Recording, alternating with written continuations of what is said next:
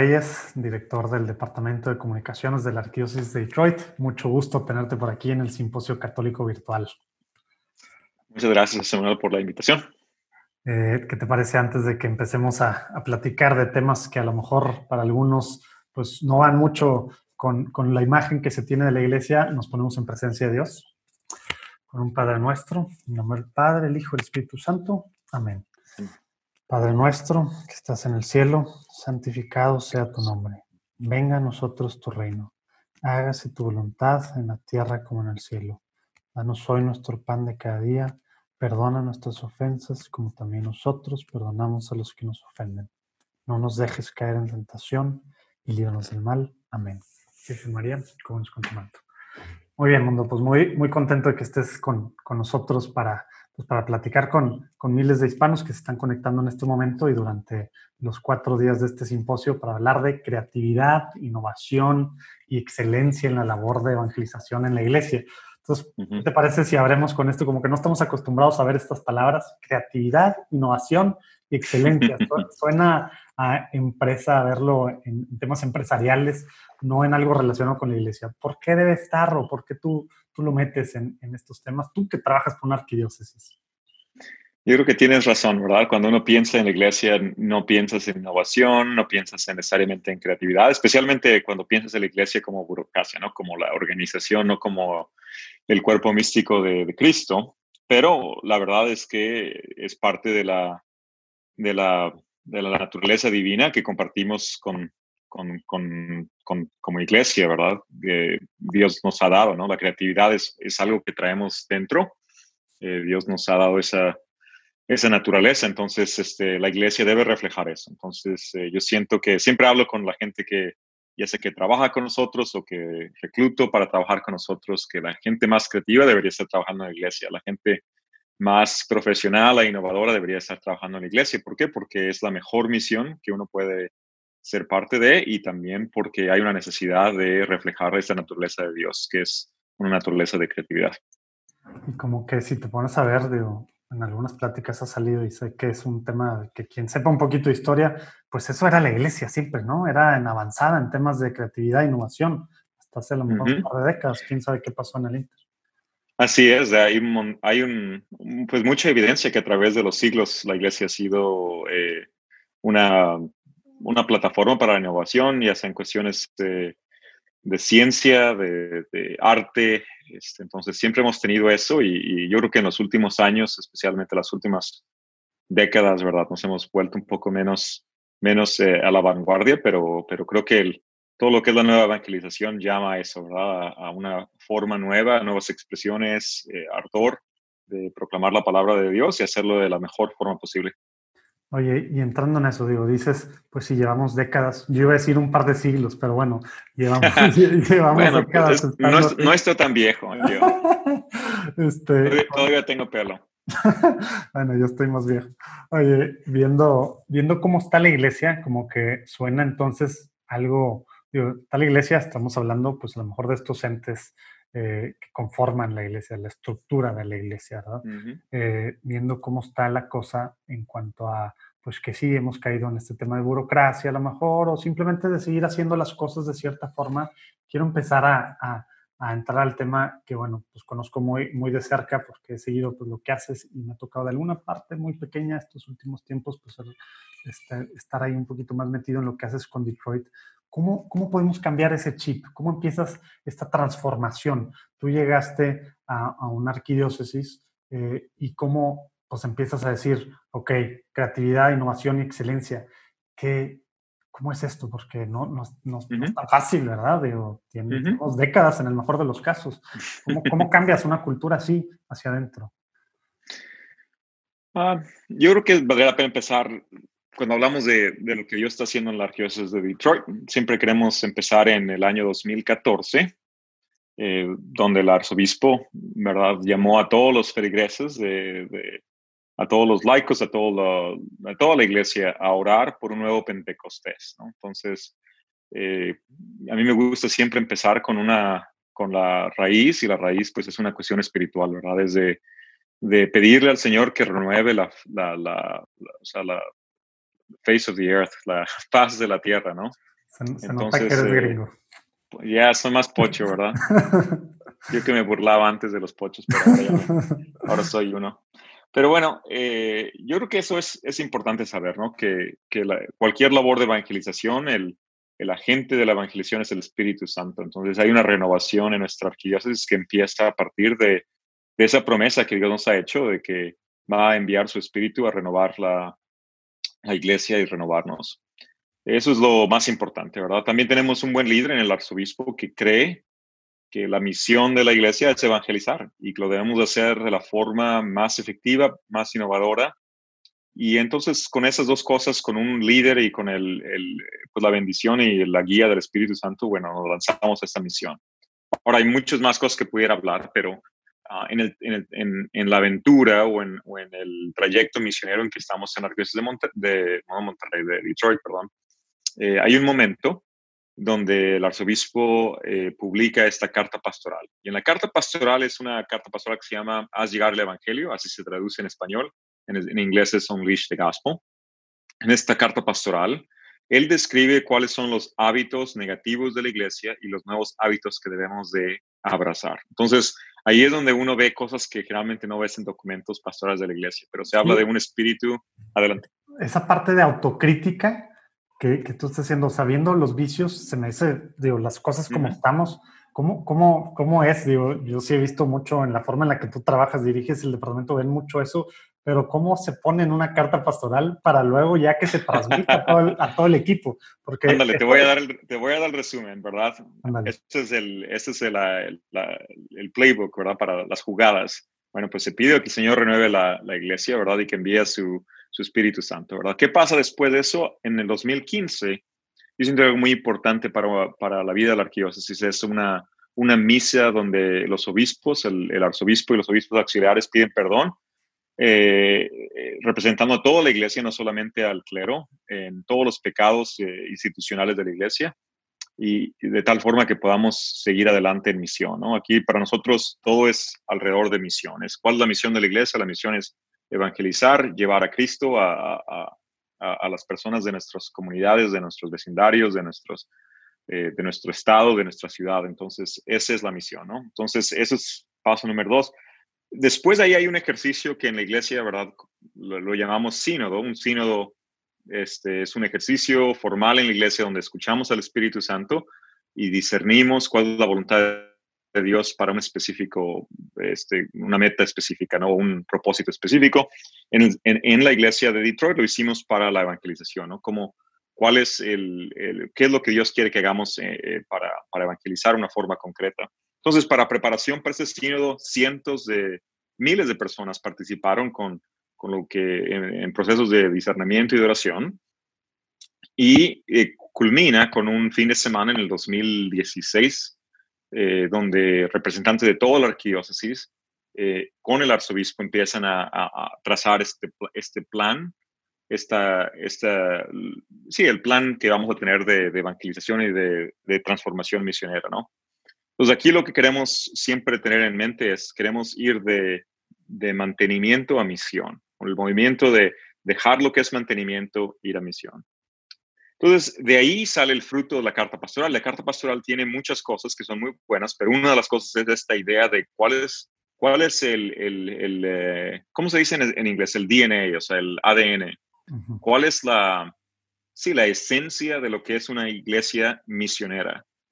Y en esa esencia se define que, bueno, una de las cosas que tenemos que hacer eh, no, no, es tener miedo a cometer eh, errores, ser innovadores, colaborar, eh, no, no, tener miedo a, romper con lo que ya está establecido, ¿verdad? De, ah, siempre lo hemos hecho así, no podemos cambiarlo.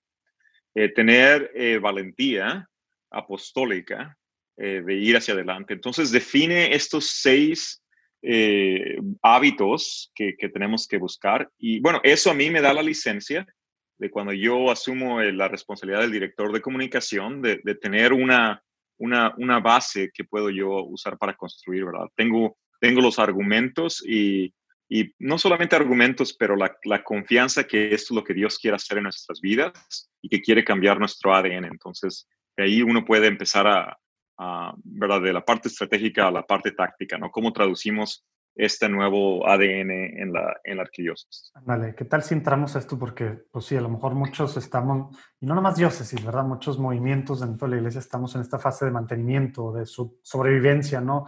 De hacer pues, lo necesario para sobrevivir.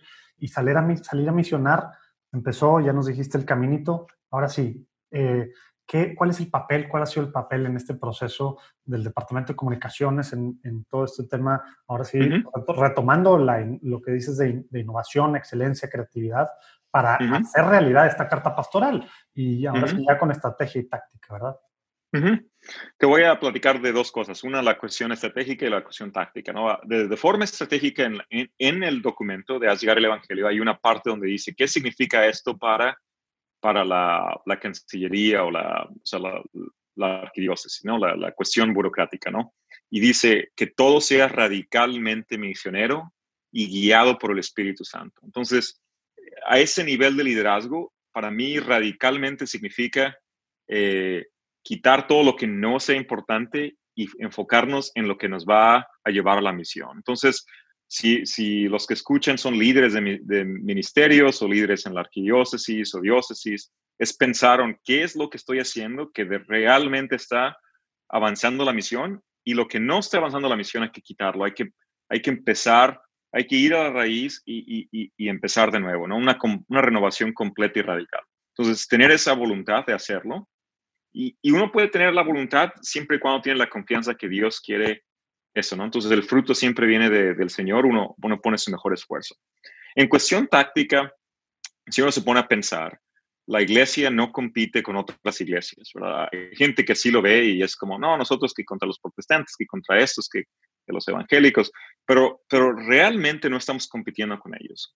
La competencia es en el corazón y en las mentes de nuestras audiencias. Y los que compiten en ese espacio son organizaciones y compañías que venden no solamente productos, pero están vendiendo estilos de vida. La gente lo que, cuando tú compras un producto, estás comprando no solamente un producto, pero en muchas ocasiones estás comprando un estilo de vida. Y ese estilo de vida a veces no es compatible con el estilo de vida del Evangelio. Entonces, si queremos realmente competir como iglesia en las mentes y en los corazones de los individuos, tenemos que elevar la calidad de lo que hacemos para poder estar en ese plano donde, donde podamos competir. Entonces, la gente no nos va a poner atención simplemente porque somos la iglesia católica, sino que tenemos que tener la calidad y la creatividad de tal forma que podamos este, navegar eh, eh, este espacio que está, la verdad, bastante saturado. O sea, la comunicación ahorita está bastante saturada. Hay muchísimos mensajes. Eh, para sobresalir, lo tienes que hacer con creatividad y con excelencia. Entonces, no, no digas, ah, yo soy la mejor eh, diócesis de Estados Unidos o de México, sino más bien mi mensaje puede competir con el mensaje de, de las organizaciones y corporaciones, y si no, entonces no estamos al tiro, o sea, no estamos bien. Entonces, hay que tener que elevar eso. Y para hacer eso, pues bueno, es parte de reclutar un equipo que esté comprometido, que tenga la capacidad y, y, y principalmente a nivel de liderazgo, a no ser mediocres a, tener los estándares altos y no bajarlos porque somos iglesia, que porque no tenemos dinero, sino simplemente tener los, los, niveles más altos de calidad y, pedirle a la gente que los suba siempre y cuando uno esté haciéndolo a través de, la cuestión misionera, ¿no? O sea, ¿por qué lo hacemos? No es por vana, no es por gloria propia, sino para la gloria del Señor. Oye, y ahorita que estabas diciendo, eh, pues algunas de estas cosas de calidad, de la más alta calidad, a lo mejor a muchos de los latinos que nos están escuchando en cualquier país, suena como que eso está medio, pues, no estamos acostumbrados a verlo eso en iglesia. Precisamente tomando en cuenta el momento en el que estamos, en la mayoría de los lugares en los que nos están viendo, a lo mejor en algunos ya se empezaron a abrir, pero pues estamos en un momento que han salido muchas cosas nuevas que la iglesia ha tenido que ponerse al día, o hemos intentado. ¿Qué nos puedes decir? No solo, ok, ya estamos moviéndonos, nos ha ayudado estos meses para el mundo digital. ¿Qué precisamente con la realidad de presupuesto, de tiempos, de, la realidad de, nuestras sociedades latinas, ¿qué puedes decir para no tener miedos a ser innovadores, creativos y hacer cosas con calidad dentro de la organización en la que estemos, ¿no? A lo mejor hay gente que está en diócesis grandes, otras en diócesis pequeñas, apostolados y pues son los todólogos, pero también en comunicación, tomando en cuenta estas, estas cosas claves que acabas de decir en la realidad de Latinoamérica. Yo diría un par de cosas. Uno es eh, ideales altos, ¿verdad? Es no solamente para uno, pero para, para el equipo que uno dirige o es el líder, ¿verdad? Uno siempre tiene que, que tener una visión y ponerla adelante y, pedirle a la gente que eleve su, pues ahora sí, su desempeño y, y, su compromiso con la misión, ¿no? Entonces, yo creo que parte de eso es ser buen líder, ¿no? Pero una cuestión práctica es, o sea, si te pones a pensar en, no sé, en Instagram, ¿verdad? La gente pasa todas esas horas al día en, en, los, en sus este, teléfonos, ¿no? ¿Qué es lo que va, va, cómo vamos a poder detener el, el scroll? No sé cómo se diga, el, el, dedito para arriba, ¿verdad? ¿Qué es lo que va, qué es lo que necesitamos hacer para que esa persona se detenga y ponga atención?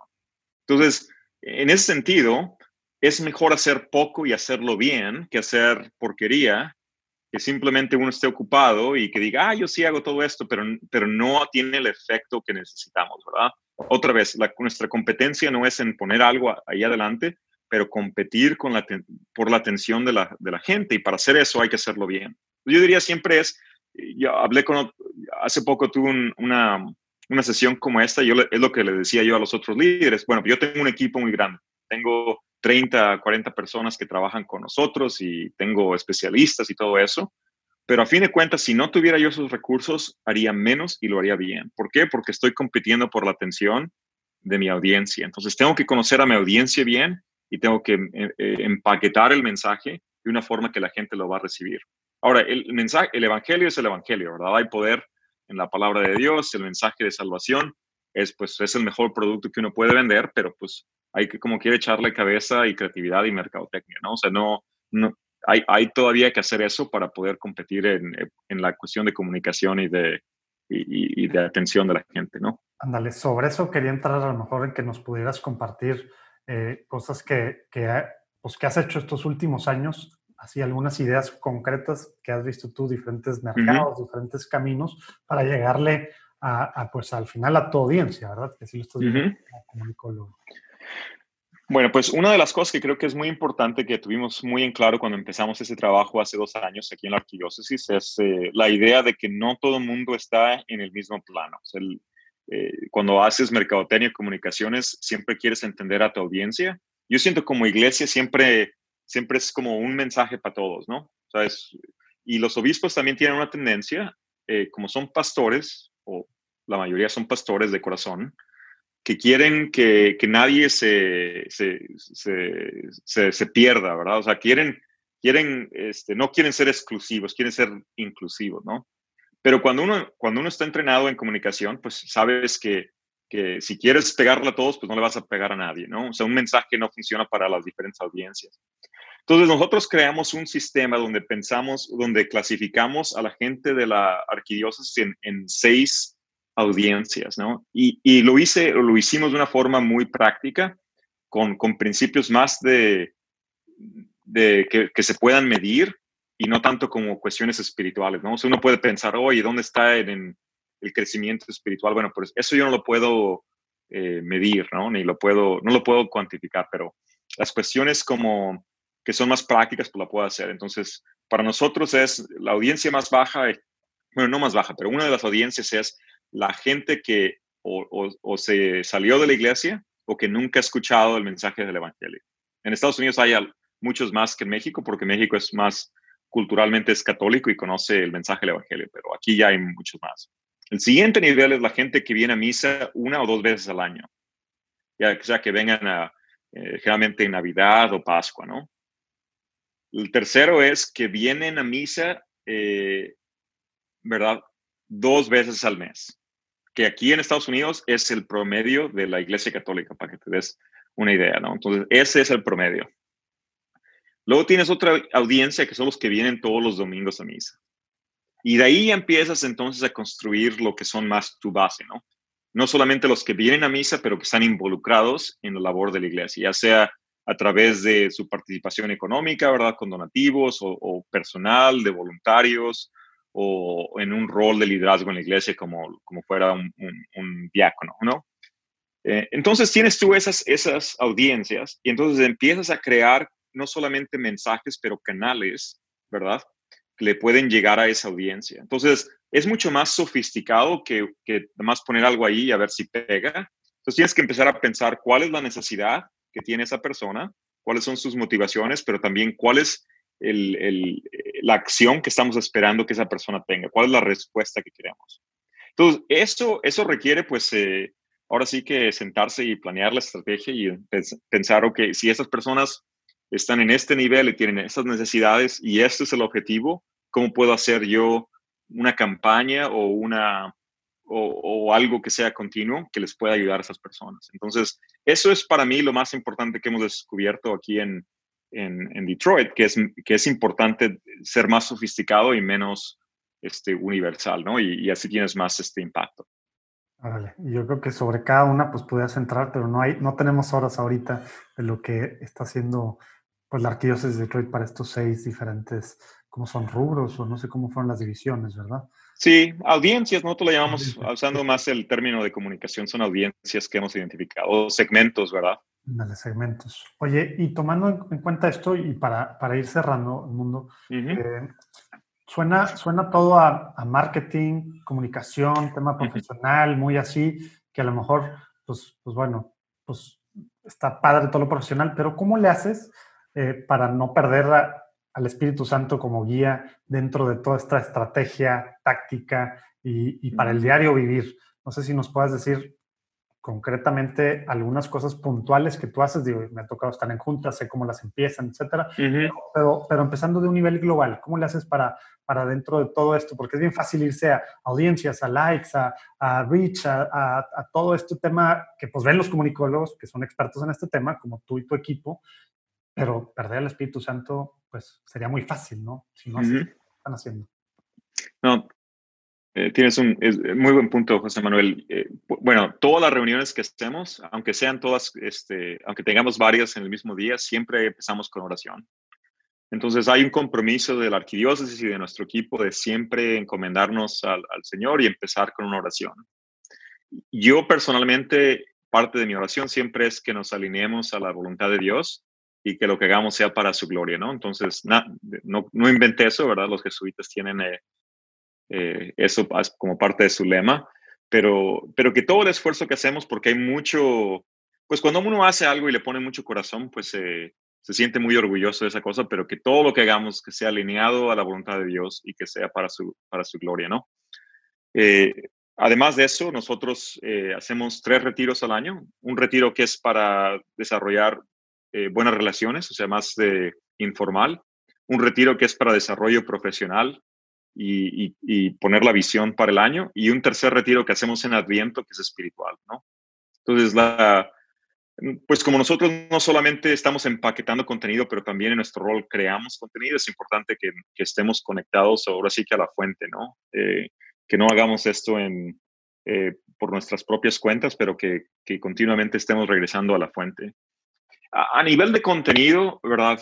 Eh, por ejemplo, una de las cosas que, hacemos o que queremos hacer es siempre que todos los esfuerzos estén, pues, este, que haya una ancla en lo que es la, tradición de la iglesia o, las Sagradas Escrituras, ¿verdad? Que y cuando, escribe, cuando hay que escribir algo, ya sea en la carta pastoral, la carta pastoral está conectada a, las enseñanzas de la iglesia, o, ¿verdad? Por ejemplo, tenemos en nuestra revista los sermones de los padres de la iglesia, y, y eso nos ayuda a, a ser parte de la misión universal de la iglesia y no solamente nosotros por nuestra propia cuenta. ¿no? Entonces, esa conexión también de, ser iglesia a nivel local, pero también a nivel este, universal y a través de los años. ¿no? Entonces, ofrecería esas cosas. Yo personalmente, pues siempre es, eh, bueno, mi, mi, espiritualidad es lo primero, si Dios quiere hacer algo grande, que me invite, ¿verdad? Siempre levanto la mano, como si fueran cuando hace las retas, ¿no? De